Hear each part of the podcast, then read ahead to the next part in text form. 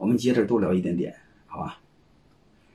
合伙人给大家有一个分类啊，这个学术上没有定义，法律上没有定义，这个你们自己根据感觉定义好就好了。我们通用的这个组织第一次创业，就是母体公司第一代创始人，我们可以理解为叫创始合伙人，当然叫创业合伙人也行，好吧？然后从这个企业发展过程中，第二次再次创业之后的，比如新的项目啊、分子公司啊，或进来的第二批团队啊，我们都可以成为事业合伙人，都可以，好吧？当然你也可以成为高级合伙人。这个都没关系，自己定就好了。只是让大家有一个概念。然后我们再说一个，为什么要用合伙制，包括股权激励？因为在存在着道德极高的风险的情况下，往往通过产权和合伙人制度来解决没法用契约解决的问题。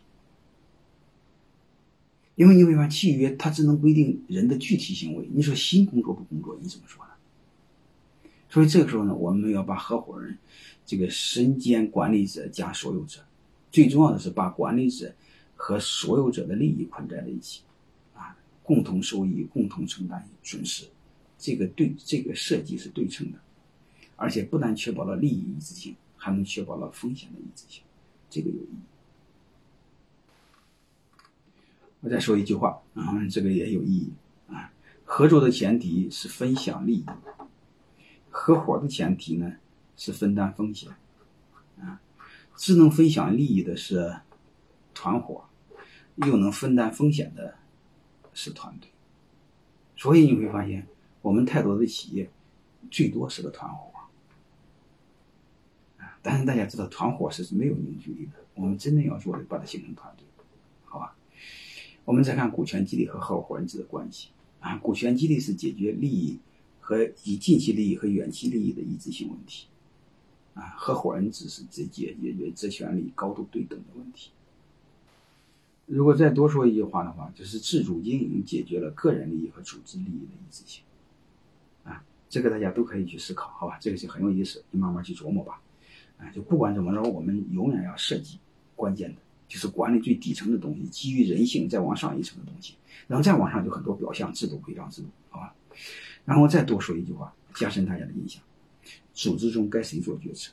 所有者做决策，当权者做决策，经营者做决策，其实都是错的。我认为谁做决策，谁承担风险，谁做决策。承担风险的人做决策，才真的是理性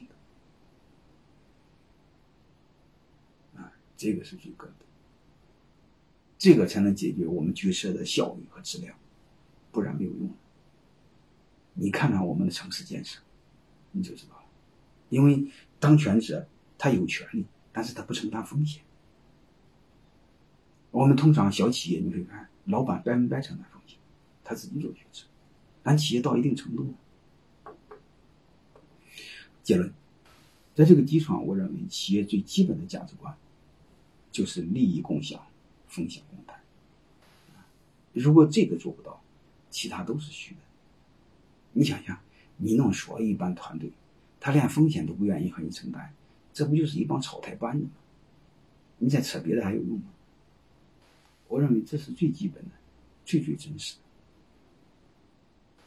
然后我们再看另外一个，啊，再放大一点人性和管理，你会发现每个人都是为师的，但是你经营一个组织，你肯定希望大家围攻，对吧？其实啥意思呢？就是我们把围攻和为师所谓的矛盾。转成共赢，啊，你允许你追求你的最私，自私最自私最大化，但是刚好你的自私最大和组织的利益也最大化，啊，既能为私又能为公，这不就很有意义吗？对吧？管理不就是让他两个一致一致的吗？但是我们传统的管理它是不一致的，那雇佣关系肯定是不一致的。然后我们再看这一句话，啊，我们用分配。